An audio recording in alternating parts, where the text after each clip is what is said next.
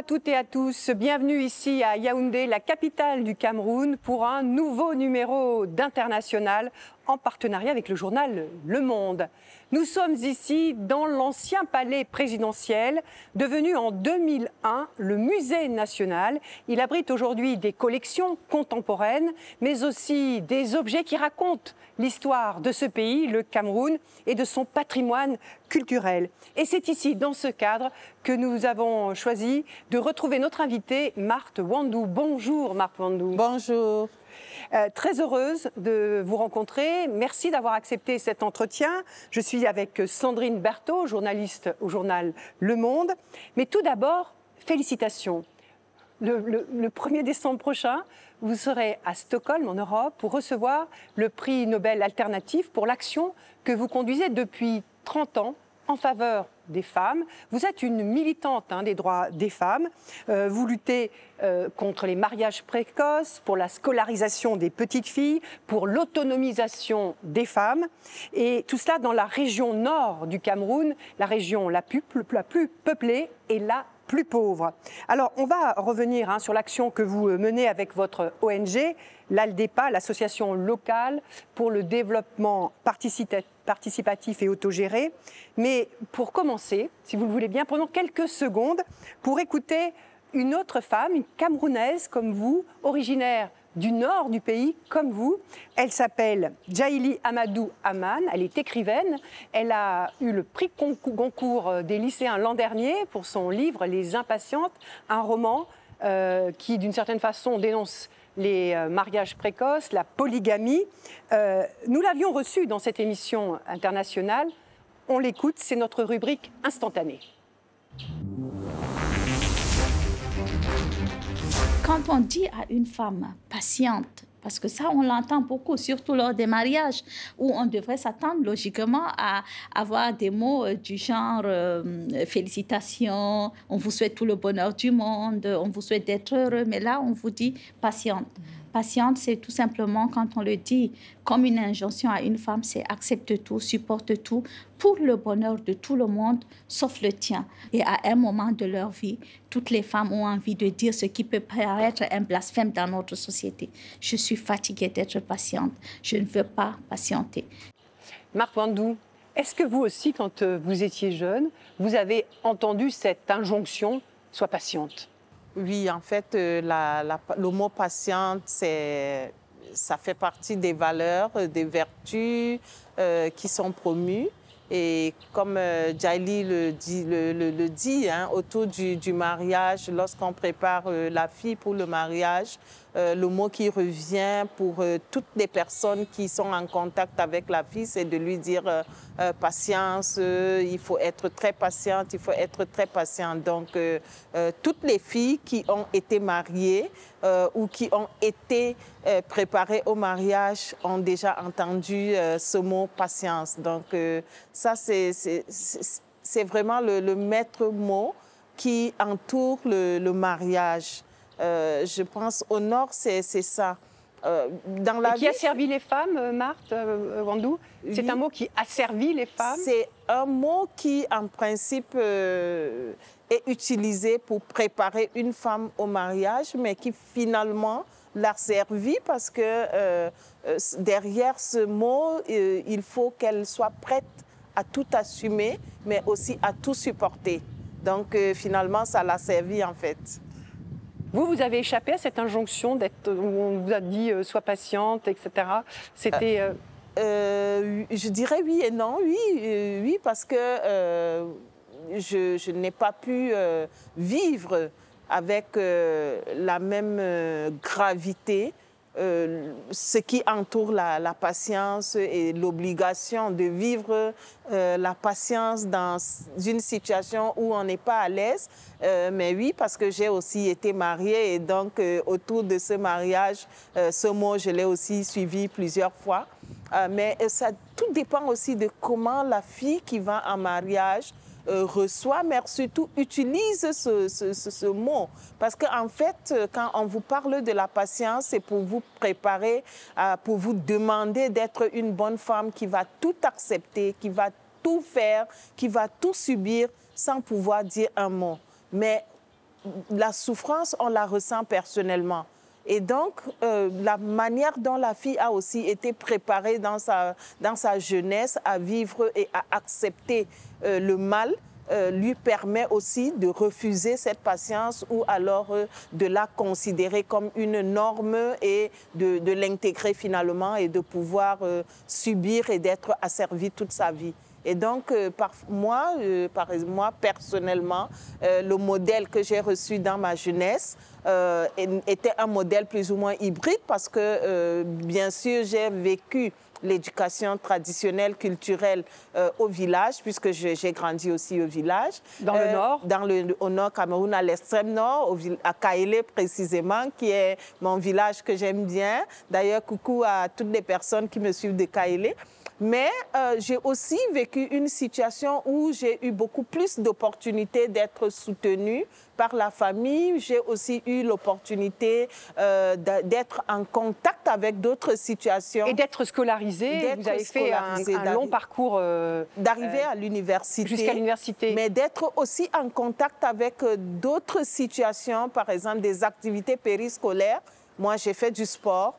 Donc, j'étais quand même en contact avec euh, d'autres sportifs. Euh, j'ai voyagé à travers le Cameroun déjà en tant qu'élève. Donc, vous êtes d'une certaine façon émancipée. Mais comment s'est passée votre scolarité euh, vous avez été soutenue par vos parents, si je comprends bien ce que ma, vous ma, ma, scolarité, je n'ai pas connu tellement de problèmes, entre guillemets, parce que euh, comme je disais tantôt, j'ai grandi aussi au village, je suis allée à l'école au village.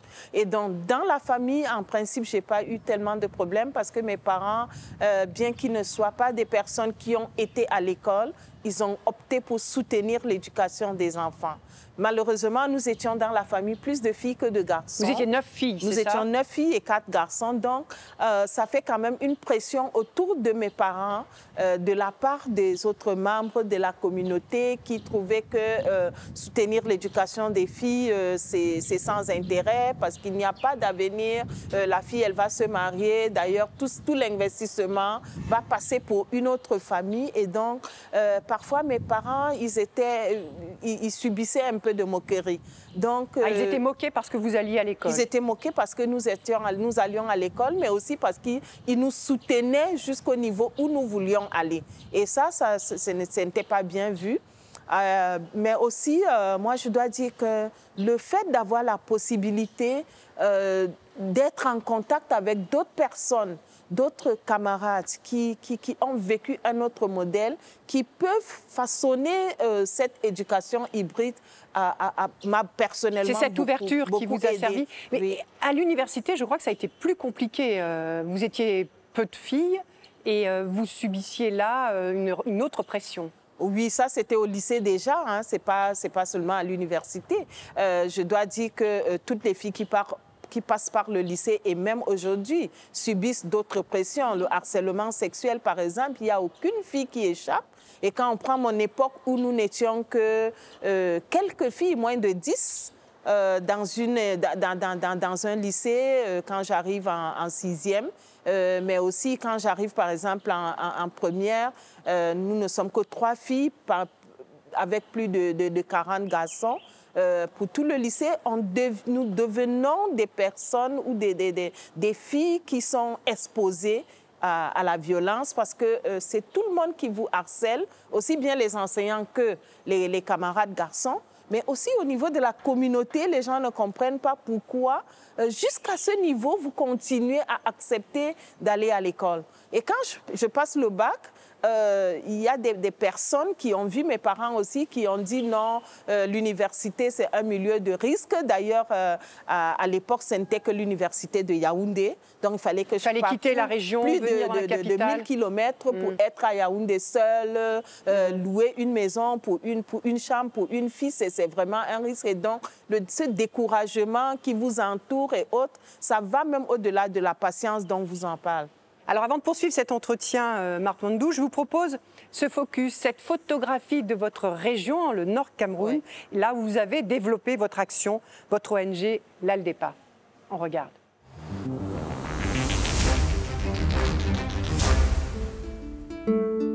Au Cameroun, l'extrême nord est un endroit où la guerre et la faim se disputent la première place. La région du pays la plus pauvre, la plus peuplée, la moins scolarisée, la plus soumise aux aléas climatiques. C'est aussi la région qui vous a vu naître et grandir, Martwandou. Alors, après Yaoundé et des études de droit, puis Anvers en Belgique pour un master sur les études de genre, vous y êtes revenu avec la volonté de changer les choses. De cette terre septentrionale, vous connaissez les us et coutumes, les mentalités et les traditions qui par ici ont la peau dure. Dans la région de l'extrême nord où je viens, qui est un contexte assez particulier, même quand on prend euh, le Cameroun, on, vit toujours des situations de mariage d'enfants où les filles à 13 ans, 14 ans, 15 ans sont envoyées à mariage et une femme qui est éduquée ne saurait être une bonne femme. Il y a toujours euh, des parents qui le pensent. Grâce à vous et votre ONG, l'ALDEPA, créée il y a plus de 20 ans, plus de 50 000 filles de la région ont bénéficié d'un soutien scolaire. Elles ont échappé au mariage forcé et pour certaines développé une activité les rendant plus autonomes. Le jury du Right Livelihood, plus connu comme le prix Nobel alternatif, ne s'y est pas trompé. Fin septembre, il distinguait votre combat de toujours. Votre idée pour changer les choses et les mentalités dans le Nord est simple. Autonomiser les populations grâce au développement participatif et autogéré de l'économie locale. Mais depuis plus de sept ans, un autre fléau met à mal vos efforts. Dans cette région où la pauvreté attise les violences intercommunautaires, le terrorisme de Boko Haram s'implante durablement à celles qui ont été enlevées, violées, utilisées comme esclaves sexuelles, vous offrez un soutien pour se reconstruire. Vos prochains projets, Martwandou, la création de bibliothèques pour les enfants, la mise à disposition de manuels ou encore l'appui à la reconstitution de l'état civil. Dans l'extrême nord du Cameroun, 400 000 enfants ne disposent pas d'acte de naissance. Alors, euh, on reviendra plus tard sur euh, la question de l'état civil hein, de ces enfants fantômes. Mais euh, est-ce que vous pouvez nous dire comment vous arrivez à convaincre les pères, les frères, les, maris, les, chefs religieux d'envoyer les, filles à l'école et de les y maintenir?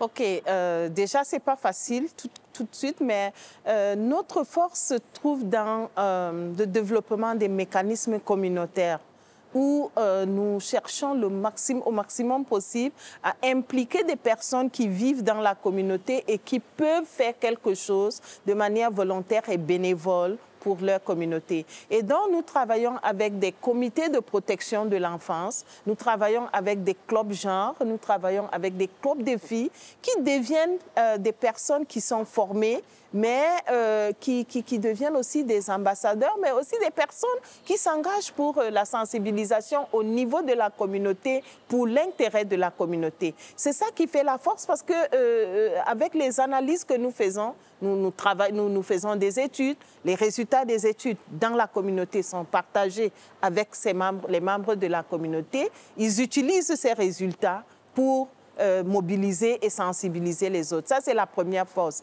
La deuxième force, c'est le travail avec les leaders traditionnels et religieux, parce que ce sont des personnes qui sont bien écoutées au sein de leur communauté. Les leaders religieux, ils ont des fidèles à chaque fois. Euh, chaque semaine, au moins, ils ont 500 euh, à 1000 fidèles devant eux. Et donc, plus facile lorsque nous arrivons à travailler avec eux, à les convaincre pour qu'ils puisent l'essence de la protection de l'enfance, des valeurs de l'éducation de la jeune fille, euh, des valeurs qui, qui, qui, militent pour que euh, la jeune fille puisse aller au plus loin possible dans son éducation et pouvoir utiliser ces messages pour euh, la mais quels sont les arguments, Marc Les arguments, c'est déjà les conséquences du mariage précoce. Ça, c'est premièrement pour parler du mariage euh, des enfants, euh, parce que nous savons très bien qu'une fille de 13 ans, de 14 ans, elle n'a pas la capacité de gérer un ménage. La responsabilité qu'elle doit porter pour son ménage, elle n'en a pas les capacités, elle ne peut pas satisfaire son mari, aussi bien socialement dans la famille que euh, sexuellement, et donc généralement, le mari n'est pas satisfait, alors il commence la violence. L'autre élément, c'est que quand elle porte une grossesse, c'est une grossesse qu'elle porte mal parce que euh, elle n'a pas la possibilité, son corps ne peut pas supporter cette grossesse avec tout ce que ça implique comme manifestation euh, de la grossesse. Et quand arrive l'accouchement, Très souvent, c'est des accouchements très difficiles qui soit aboutissent à la fistule obstétricale, ça peut même arriver à la mort ou alors à d'autres complications que subit euh, la petite fille. Donc ces éléments, à partir des exemples concrets au sein de la communauté dont parlent les parents, sont utilisés pour sensibiliser la communauté. Maintenant, les, avantages de l'éducation, nous en parlons aussi bien pour la fille que pour la famille, parce que euh, même si une fille va se marier, euh, il n'y a pas une personne, un, mari, un époux qui va s'occuper d'elle, mais aussi s'occuper de sa famille. La possibilité pour que ça, une famille se sente à l'aise d'avoir une fierté, d'avoir un enfant qui a fait l'école, qui peut subvenir à ses besoins. Qui peut aider la famille, sa qui famille. peut être le, moteur de, la famille. C'est effectivement lorsque euh, la, fille elle-même a été à l'école, elle a pu euh, faire, elle a pu avoir un travail et qu'elle peut gagner un salaire pour elle-même, qu'elle peut utiliser bien sûr pour sa famille, mais qu'elle peut aussi partager avec sa famille d'origine. Donc ça, ce sont des éléments que nous utilisons, des arguments. Maintenant, pour euh, euh, l'acte de naissance, euh, plusieurs parents pensent que ce n'est pas nécessaire pour les filles parce que même quand elles vont se marier, elles resteront à la maison, elles n'ont pas besoin de mobilité, mais il faut, nous arrivons à leur expliquer que déjà, euh, lorsque l'enfant n'a pas d'acte de naissance, c'est un enfant qui n'existe pas. Il n'existe nulle part. Donc, il n'appartient à aucun pays. Le risque d'apatridie pour des enfants qui n'ont pas d'acte de naissance est élevé. C'est une fille qui n'aura jamais d'acte de, euh, de, de carte nationale d'identité. Elle ne pourra jamais voyager, même si elle doit aller visiter ses parents. elle, ne, elle, ne, pourra plus aussi se prévaloir, demander un, un, acte de mariage civil parce qu'il mm. faut ce document. Donc, il faut présenter, nous présentons des avantages liés à l'élément certificat de naissance pour convaincre les parents. Euh, est-ce que l'éducation est le seul outil pour lutter euh, contre euh, l'asservissement des femmes aujourd'hui, notamment dans cette région nord? Oui, quand je parle de l'éducation, hein, moi je vois l'éducation de la petite fille, mais je vois aussi ce que nous appelons désormais l'éducation de seconde chance. L'éducation de seconde chance, c'est la possibilité de donner l'opportunité à des personnes qui n'ont pas eu à avoir accès à l'éducation formelle à la base, de pouvoir se former aujourd'hui, soit à travers l'alphabétisation, soit à travers une formation professionnelle qui lui permet de s'autonomiser. Et donc, pour arriver à là, l'autonomisation, c'est aussi un élément important qui, qui, doit, qui devrait s'ajouter à l'éducation pour euh, rendre une femme ou une fille épanouie, et même tout être humain d'ailleurs. Euh, je vous propose de, regarder quelques secondes l'extrait d'un reportage qu'on a consacré à des femmes dans le nord euh, du Cameroun qui travaillent, hein, et, euh, mais qui font un travail extrêmement pénible puisqu'elles sont casseuses de pierres. ce sont généralement d'ailleurs des femmes qui sont des réfugiés et qui ont, qui ont fui les exactions du groupe djihadiste Boko Haram. On regarde.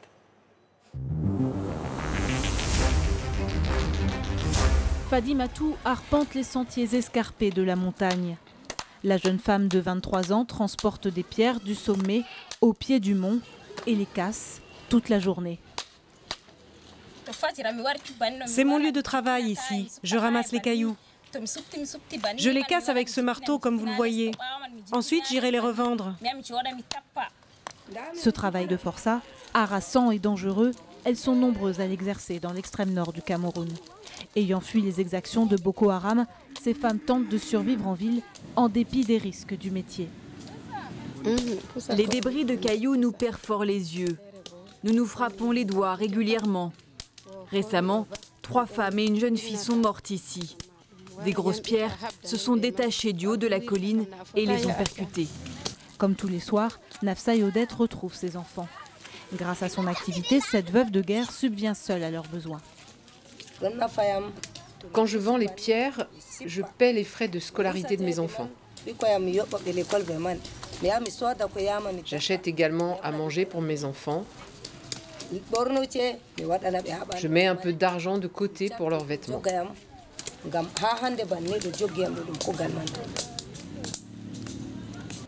Marc Mandou, ces femmes qui travaillent dans ces conditions extrêmement pénibles pour un salaire souvent de misère, est-ce qu'elles sont vos alliées? Pour euh, envoyer euh, leurs enfants à l'école ou est-ce qu'elles rencontrent, elles ont elles-mêmes des réticences? Malheureusement, c'est la triste réalité de, de, la vie des femmes dans la région. Il y a ces casseuses de pierre, mais il y a aussi d'autres celles qui cherchent du bois à longueur de journée dans, la, dans, dans, les, les, les, brousses pour pouvoir vendre et avoir euh, de quoi survivre, mais aussi euh, de quoi envoyer les enfants à l'école. Maintenant, euh, ce sont des grandes alliées. Des grandes alliées parce qu'une femme qui casse les pierres, en principe, elle n'a pas été à l'école. si elle n'a pas eu une sensibilisation, son premier réflexe ne serait pas de mettre à côté un peu de l'argent pour la scolarisation des enfants.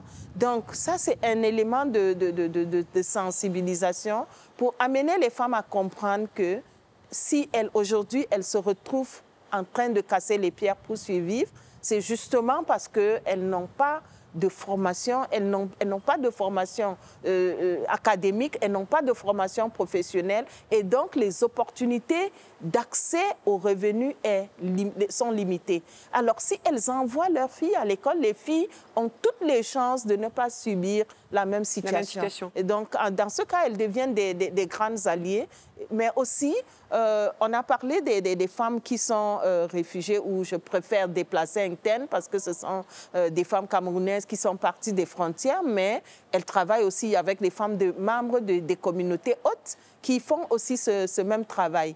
Malheureusement, euh, elles sont obligées parfois de, de le faire parce que euh, la pression qu'elles ont, elles sont venues avec des enfants. Euh, soit les maris sont, ont disparu, soit ils ont été tués. Alors, elles, elles n'ont jamais appris à faire quelque chose. D'ailleurs, elles n'ont pas d'outils pour le faire. La seule opportunité, c'est de faire ce qu'elles trouvent, c'est ce qu'elles ont devant elles. Justement, alors, il y a la scolarisation qui est théoriquement obligatoire et, et la loi camerounaise qui interdit théoriquement aussi les mariages précoces. Euh, malheureusement, la réalité est vraiment tout autre. Il y a quand même encore une fille sur deux, la moitié des filles qui sont mariées avant 18 ans. Comment vous expliquez ça? Vous, vous, euh, faites un travail de sensibilisation qui est, qui est formidable, mais c'est tout le pays qui devrait faire cette sensibilisation et faire respecter la loi. Oui, je dois dire qu'en matière de la disponibilité des lois, notre pays, le Cameroun, euh, est, est, à féliciter parce qu'il y a plusieurs dispositions légales. Il y a des conventions et d'autres textes internationaux qui sont ratifiés, qui devraient en principe protéger Bien les sûr. enfants et on ne devrait plus se retrouver dans cette situation. Mais il y a déjà des situations de contradiction dans les lois qui continuent à être en vigueur et qui s'appliquent mais aussi une contradiction ou un, un déphasage entre les textes qui, qui, qui, qui, existent et leur application. Dans le premier cas, qu'est-ce qui existe? Concernant le mariage d'enfants, par exemple euh, Ce qui s'applique aujourd'hui dans la majorité des cas, c'est l'ordonnance de 81 qui parle de, de l'âge de mariage à 15 ans pour la fille et 18, 18 ans, ans pour le garçon. Pour le garçon.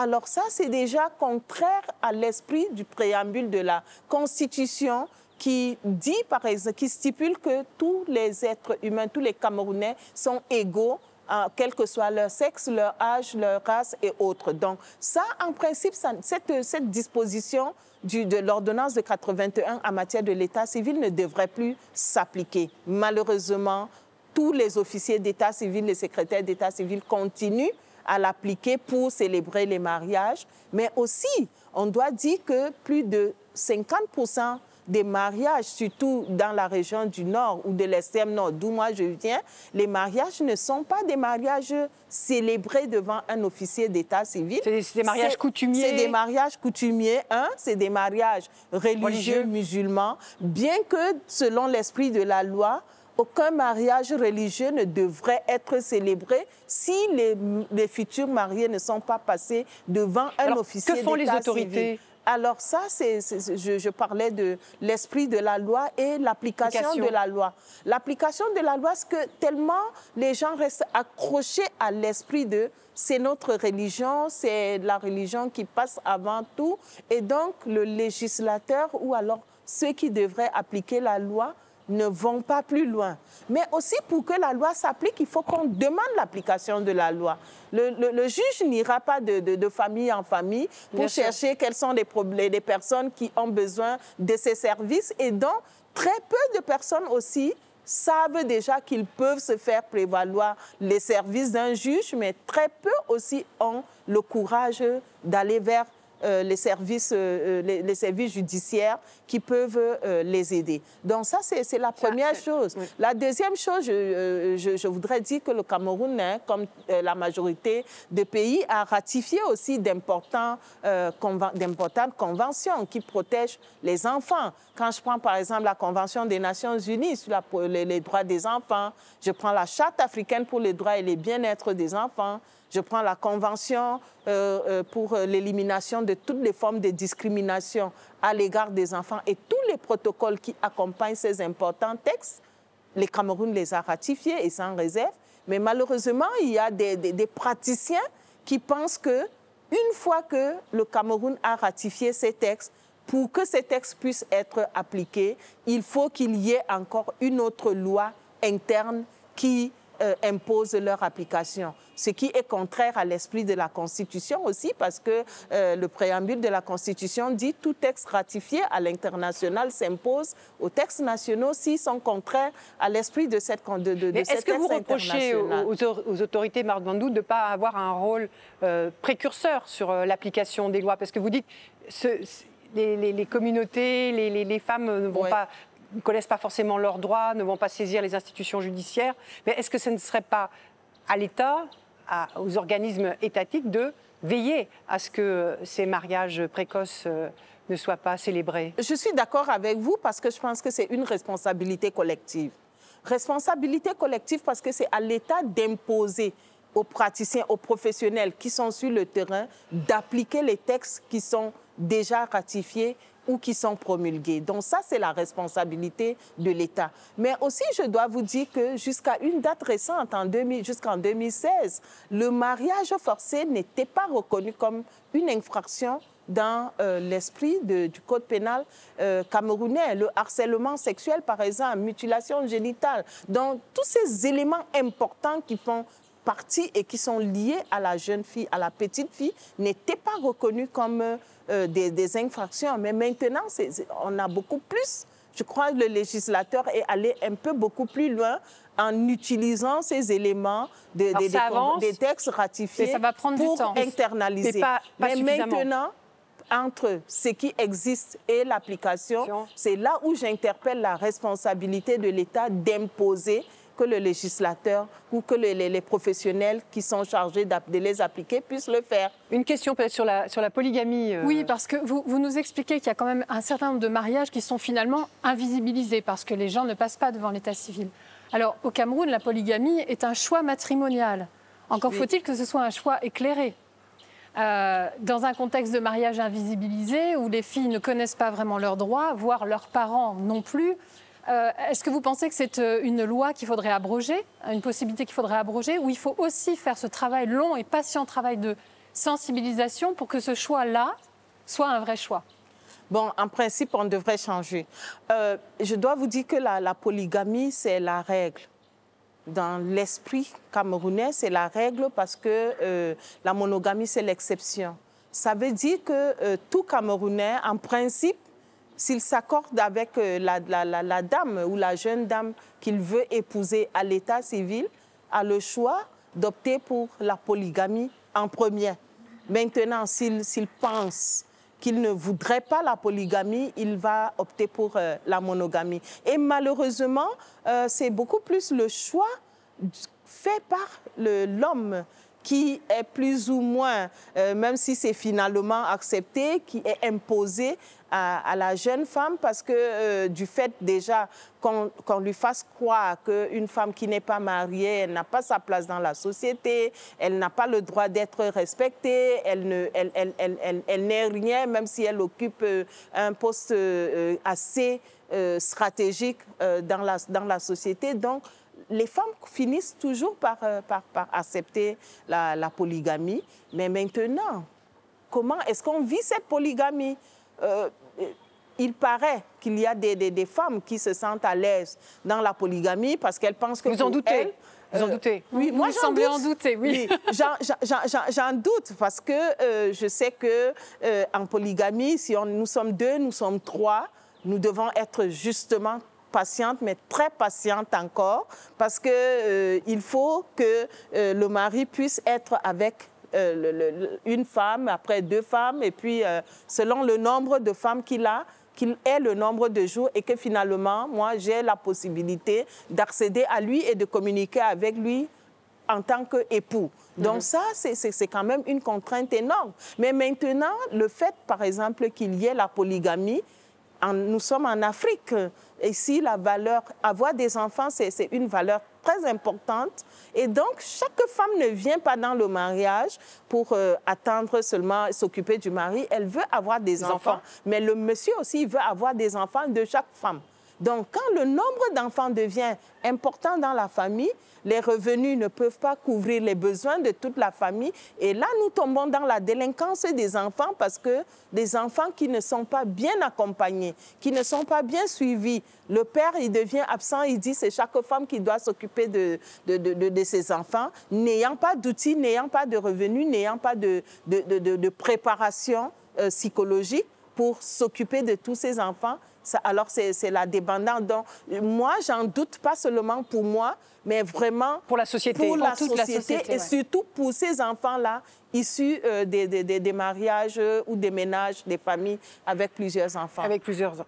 Alors, on, avait évoqué tout à l'heure euh, Boko Haram, hein, ce, ce, groupe djihadiste armé qui est né au Nigeria. la traduction de son nom, Boko Haram, signifie l'éducation occidentale est péché. Ouais.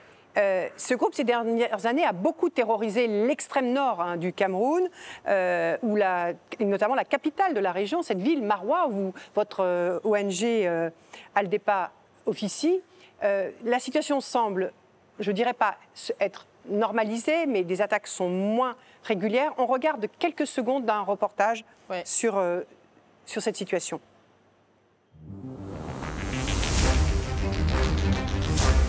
Ce n'est pas encore un retour à la vie normale, mais la réouverture du marché d'Amchidé, à l'extrême nord du Cameroun, tient presque du miracle. Pendant des années, l'endroit était un repère de Boko Haram. Attaques contre les civils, enlèvements, pillages, le groupe djihadiste y semait la terreur. C'est parce qu'il y a le calme que la population a commencé à revenir. Il y a certains qui ont acheté même des maisons, des motos, jusqu'à même des voitures. Le regain d'activité est également visible à la frontière avec le Nigeria.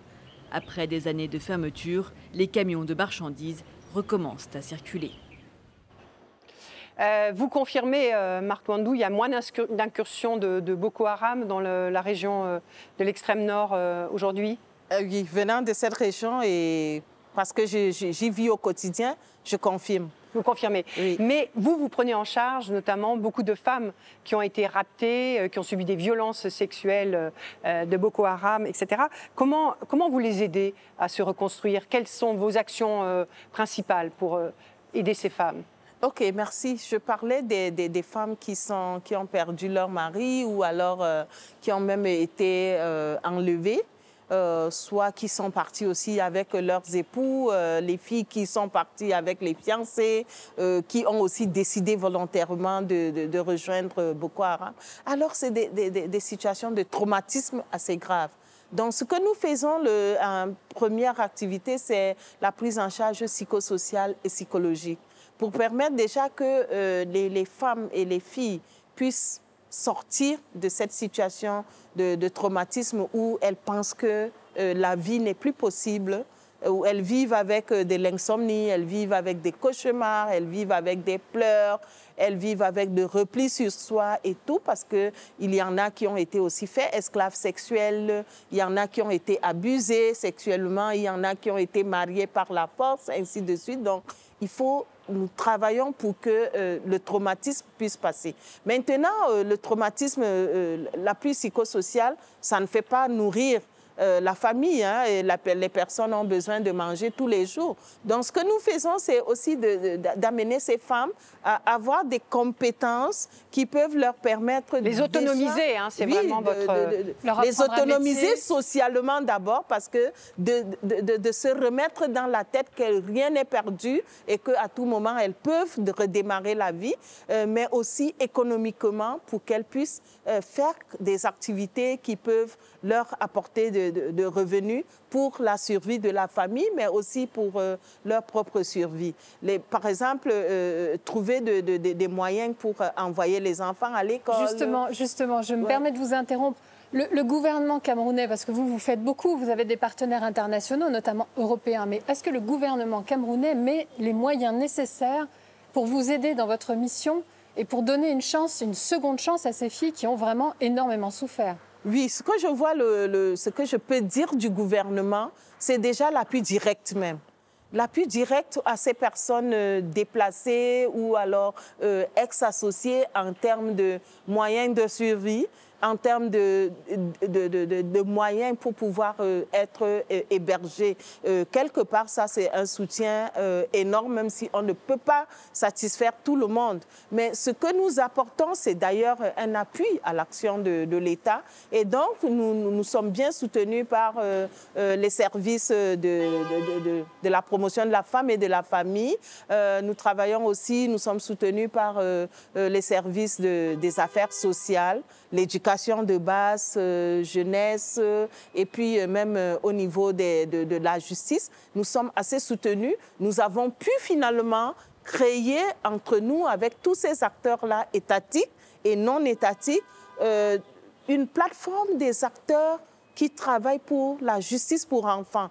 Et donc là, c'est une plateforme importante où chaque acteur, qu'il soit étatique ou non étatique, apporte sa contribution, pour faire avancer les choses. Alors, peut-être pour progresser dans cet entretien, euh, un, autre sujet qui a concerné euh, le monde, hein, c'est la pandémie euh, de Covid-19. Il y a des écoles, les écoles au Cameroun, comme dans la plupart des pays, ont fermé à une certaine période. Selon l'UNESCO, 11 millions de petites filles ne retourneront pas à l'école suite à la, à l'épidémie de, Covid-19. Comment, comment ça s'est passé pour vous euh, dans le, dans le nord-est dans le nord, pardon, dans l'extrême nord du Cameroun? Est-ce que euh, vous avez vu ce phénomène, c'est-à-dire que quand les écoles ont réouvert, les petites filles n'étaient pas au rendez-vous Est-ce que vous l'avez remarqué ça? Euh, Oui, je dois le dire, ce n'était pas le, le Covid, a eu un impact sur la vie au niveau mondial.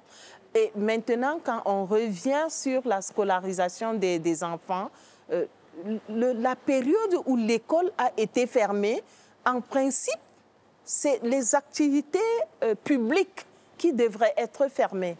Mais l'école a fermé, les autres activités ont continué normalement. Et concernant les, les, petites filles, justement, et, d'autres enfants, c'est le commerce ambulant qui a pris de l'ampleur au moment euh, de, de, la fermeture des écoles à cause du Covid. Et donc, le commerce ambulant étant une activité à haut risque d'abus sexuels pour les filles, il y en a qui sont aussi tombées enceintes, il y en a qui sont partis en mariage, et c'est tout à fait évident qu'on pense que euh, plusieurs filles ne vont plus euh, retourner à l'école parce qu'elles sont tombées enceintes, elles, sont maintenant euh, des, mères d'enfants. Et dans cette la logique, euh, dans le, Nord, dès qu'on a accouché, on ne doit plus aller à l'école. Donc, sauf quelques familles acceptent cela, mais du moment où on est marié aussi, on ne peut plus continuer à aller à l'école. Mais il y a un, élément important. le fait que les écoles fonctionnent, ça mobilise aussi assez de commerçants informels. Et ce sont surtout les filles, les femmes, qui sont autour des écoles pour la vente, pour le commerce ah, informel. Et donc, le fait que l'école soit fermée, le commerce est aussi fermé, l'économie est vraiment tombée. Et le cas de nord, le, Covid a juste aggravé, la situation qui, était déjà, qui, qui, était déjà aggravée par la crise Boko Haram euh, dans, une, dans un contexte où nous sommes la région la plus pauvre. Donc, les parents n'avaient plus assez de revenus, les parents ne pouvaient plus vendre comme il se doit, n'avaient plus assez de revenus pour envoyer les enfants à l'école. Et donc, tout ça, ça fait que ce sont des facteurs qui limitent le retour, le retour des- à l'école, et des particulièrement des petites filles. Oui, et d'ailleurs, euh, les chiffres de l'ONU sont assez, euh, enfin, sont très parlants et sont très inquiétants parce que l'Afrique, le Cameroun euh, ont fait énormément de progrès ces 30 dernières années dans l'éducation, dans la scolarisation, y compris des Ouais. filles. Et euh, les Nations Unies disent, euh, voilà, euh, alerte sur le fait que pratiquement 30 ans de progrès peuvent être mis à bas par cette Ouais. crise du Covid. Euh, Est-ce que l'État est, est conscient de, de ça? Est-ce que vous parliez de l'école de la seconde chance hein? Euh, il- faudrait aller chercher ces, ces- ces jeunes filles, euh, qu'elles soient mamans, qu'elles soient, euh, soient mariées, maman, euh, pour les remettre à l'école. Est-ce que vous pensez qu'il va y avoir un sursaut, une prise de conscience de la part du gouvernement pour, pour, pour aller chercher ces, ces jeunes filles? Déjà, les initiatives, quelques initiatives sont déjà là avec euh, euh, les centres de formation des femmes et de la famille, il y a les centres sociaux, il y a aussi des centres euh, privés qui, qui, sont ouverts et qui accueillent les femmes et, les filles. Mais ça ne suffit pas. Moi, je pense qu'il y a un grand effort à faire encore de la part de l'État pour maximiser le nombre de, de- de- centres qui pourraient offrir l'accès à la formation des femmes. Et ça fait partie d'ailleurs euh, de, la, de, la déclaration de la première convention euh, des femmes pour la paix que nous avons organisée en juillet dernier ici à, Yaoundé. Euh, C'était la toute première fois où plus de 1000 femmes de toutes les régions se sont mobilisées à Yaoundé, ont convergé et pendant trois jours ont travaillé à dire on veut la paix. Et parmi les éléments de paix, les femmes ont demandé euh, le renforcement des centres existants de prise en charge et de formation des femmes, mais aussi la création d'autres femmes, d'autres centres. L'État lui-même peut créer encore davantage, mais aussi l'État peut faciliter les procédures pour des acteurs privés de créer euh, d'autres centres. Et ça, c'est les efforts de l'État qui doivent être déployés. qui doit être. Vous, vous parlez beaucoup des femmes, de leur mobilisation, et c'est vrai qu'ici au Cameroun, on reviendra tout à l'heure, euh, Sandrine vous posera une question sur, sur ces femmes qui incarnent euh, les grandes voix euh, à l'international, mais on voit souvent les femmes dans, au Cameroun, elles sont à la pointe de- de- de- des luttes sociétales et même politiques. Euh, bien au-delà d'ailleurs du champ des droits des femmes. Comment vous l'expliquez ça ici au Cameroun? Je dois dire qu'elle n'échappe pas à, tout ce que vous dites, mais euh, plus de femmes euh, souhaitent, je dis bien souhaitent, être aussi à des positions stratégiques, politiques, mais malheureusement, on dirait que- qu'elles se détruisent entre elles, mais moi je dis, elles sont instrumentalisées à se détruire entre elles. Pourquoi? Parce que euh, le cadre même ne permet pas aisément à une femme de se positionner. Lorsqu'on prend par exemple les élections législatives ou les élections municipales, pour qu'on puisse être candidat, il y a une caution à verser. Les femmes n'ont pas déjà de revenus. Combien ont de revenus? Mais si on demande à une femme de mobiliser 1 million 500 000 francs, 100 000 francs, du coup, juste pour qu'elle puisse po- déposer une caution, ce montant va lui faire peur. Et elle va, elle, elle- elle- elle va va, elle va renoncer. se elle va renoncer. Maintenant, il y a aussi le fait qu'elle doit d'abord être sûre que son époux valide le fait qu'elle soit capable de se montrer publiquement. Et donc, si l'époux n'est pas d'accord, elle ne dira pas que mon, mon époux ou mon mari refuse, mais elle dira, euh, moi, je ne voudrais pas, je préfère me, me retirer. Et donc, on va Mhm. dire que ce sont les femmes elles-mêmes, mais alors, ça vient d'ailleurs. D'accord. Alors, moi, j'ai envie de vous, vous- vous dire, euh, vous, par le prix que vous recevez, euh, on parlait de, tout à l'heure de, de- de l'écrivaine Jaili Amadou euh, Aman. Il y a eu aussi euh, Aïssa Doumara qui a reçu le premier prix Simone Veil en France. Vous portez vraiment haut et fort à l'international. On reconnaît votre travail. Mais on a l'impression qu'ici, euh, que ce soit euh, sur le plan du gouvernement d'ailleurs, est-ce que votre voix est entendue? Est-ce que des, des- modèles que vous incarnez euh, sont reconnus dans votre, dans votre pays? Par les femmes, Euh, voilà, parce que vous êtes des modèles pour les petites filles, pour, pour, pour les femmes, euh, en me disant si elle l'a elle l'a fait, si, si elle fait tout ce travail, je peux aussi y arriver. Euh, Est-ce que vous avez l'impression que votre- votre voix est vraiment entendue? Par exemple, cette réunion de juillet, le gouvernement vous a- vous a-t-il entendu sur vos demandes? Euh, je, je dois d'abord parler de nous trois, oui et non.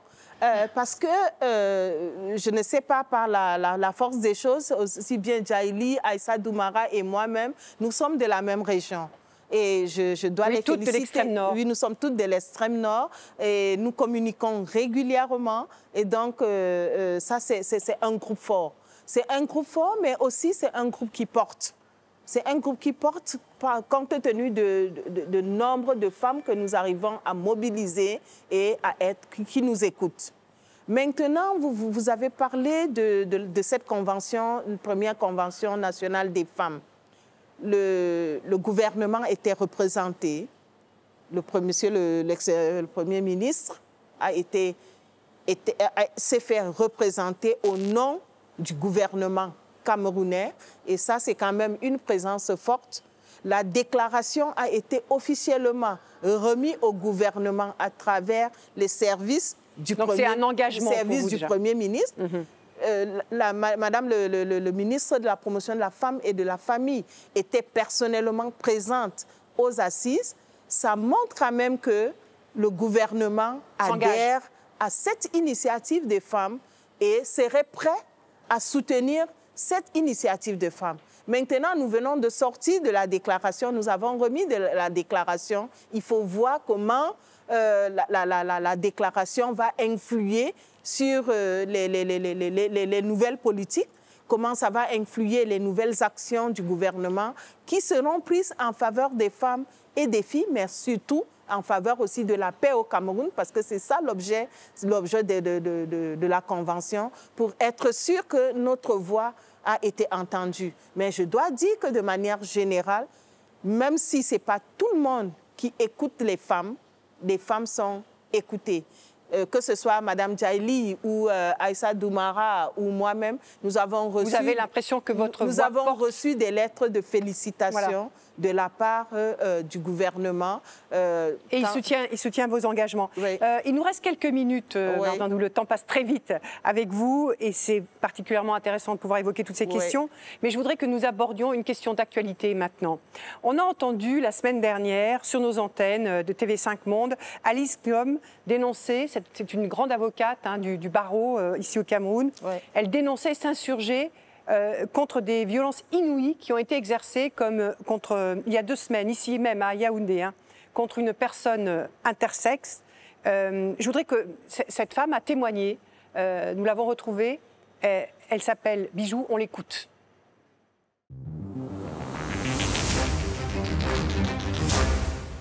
Bijou porte encore les séquelles du lynchage dont elle a été victime dans un quartier de Yaoundé. Ils m'ont mis tout nu.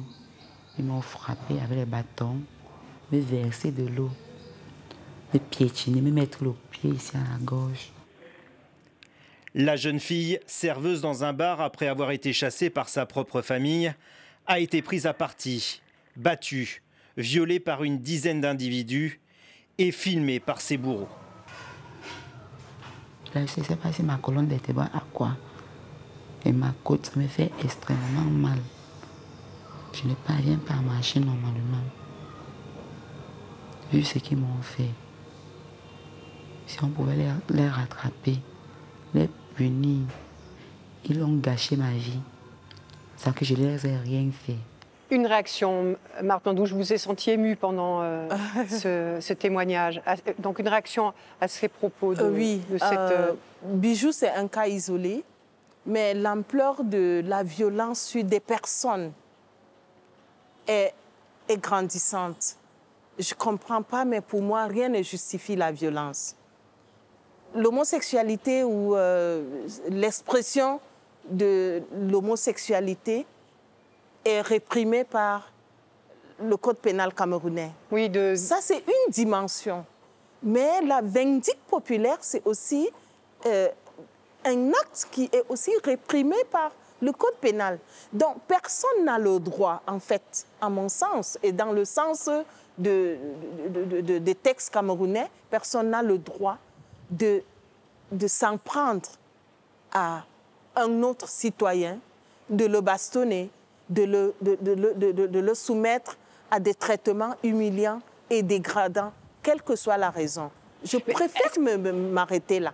Mais, est-ce que les autorités font assez pour poursuivre euh, les agresseurs ou les personnes qui commettent ce type d'actes, euh, qui sont souvent des actes barbarie? Oui, parfois des, des, cas de vindicte populaire, des personnes sont difficilement identifiées parce qu'on retrouve la victime lorsque l'acte s'est déjà posé et que les gens euh, ont pu déjà euh, s'échapper. Mais lorsque si vous, arrivez à identifier des personnes qui vous ont violenté, vous avez le droit de porter plainte et l'État a l'obligation de vous, de vous écouter. Maintenant, il y a des situations où des personnes ont été interpellées euh, en flagrant délit de commission de violence sur d'autres personnes. Ces personnes ont été interpellées. Mais est-ce que euh, les procédures aboutissent? Ça, c'est un, une autre chose. Et je pense, Maître Alice, elle est de, ces personnes-là, elle a, elle, a, elle a la formation, elle a tous les outils. Elle est extrêmement vigilante. Et elle, est très vigilante pour, défendre, demande à ce que pour, défendre ces personnes. Mais je sais que même des, des, personnes qui font partie des forces de défense et de sécurité ont aussi été interpellées euh, dans ce pays, et très récemment d'ailleurs, pour des exactions qui ont été faites sur des citoyens qui étaient interpellés euh, dans, le cadre soit de, soupçons de vol ou d'autres infractions. Donc, euh, moi, je pense que euh, l'établissement des faits de la part de ceux qui font la violence devrait être d'abord le premier outil. Et lorsque c'est fait... il n'est peut-être pas assez, c'est ce qui est beaucoup reproché par des associations, c'est-à-dire que les, les, agresseurs ne sont pas systématiquement et suffisamment poursuivis aux yeux de la loi vous, avez, vous avez pris le cas des bijoux, mais même dans le cas des abus sexuels, euh, généralement, les agresseurs ne sont pas euh, suffisamment réprimés mhm. comme nous l'aurions voulu. Mais je dois aussi dire qu'entre ce que nous nous voulons, entre les textes et entre ces personnes qui appliquent la loi, il y a un déphasage. Je dois dire que euh, le, le, le culturel, il impacte suffisamment des personnes ici dans ce pays parce que euh, au-delà de ce que nous sommes, nous avons vécu avec des cultures et des traditions. Et à un moment donné, on a l'impression que, au lieu d'appliquer la loi, on se dit non, mais la tradition quand même voulait ceci, la culture voulait cela, et donc euh, on passe facilement à côté de ce qui devrait s'appliquer. Et là, c'est un point d'attention. Il y a un combat contre, euh, à mener contre une certaine culture, etc. On arrive, nous sommes au terme de, cet entretien, Mardouandou peut-être une dernière question sur un appel, euh, oui, Sandrine Oui, on a envie de vous entendre. Euh, voilà, qu'est-ce que vous avez envie de dire aux, petites filles, aux jeunes filles euh, qui, qui, peuvent vous entendre, éventuellement regarder l'émission? Qu'est-ce que vous avez envie de leur dire? Rapidement, voilà. en, 30 secondes. Oui, c'est ce que je dis. Je, je leur dis toujours, chaque fille devrait s'engager pour son éducation, pouvoir dénoncer lorsqu'elle sent qu'elle est en risque, qu'elle est exposée à une violence quelconque si elle sent un projet de mariage qui est organisé autour d'elle, elle doit pouvoir dénoncer. Elle peut aller au service social, elle peut aller dans n'importe quel service public, on va l'orienter. Elle peut aller dans une unité de police et de gendarmerie dénoncer, mais elle peut aussi chercher euh, des ONG elle, pour, pour, pour dénoncer. En, et en, deux mots, vous leur dites romper le silence. Il faut rompre le silence. Les parents aussi devraient rompre le silence, pas seulement pour anticiper, mais lorsqu'il y a déjà un abus, il ne faut pas se taire. Jamais. Il n'y a pas de ne vous taisez pas. Voilà. Euh, c'est votre message principal à destination des, petites filles et des jeunes femmes et des femmes en général. Merci beaucoup, Marc Mandou, pour euh, le temps que vous nous avez consacré ici avant votre départ pour Stockholm. Vous allez recevoir ce prix euh, Nobel alternatif. merci d'avoir répondu à nos questions, à celles de Sandrine Berthaud du journal Le Monde, partenaire de cette émission. Merci à vous toutes et à vous tous de nous avoir suivis. On se retrouve la semaine prochaine pour un nouveau numéro d'International. À très vite.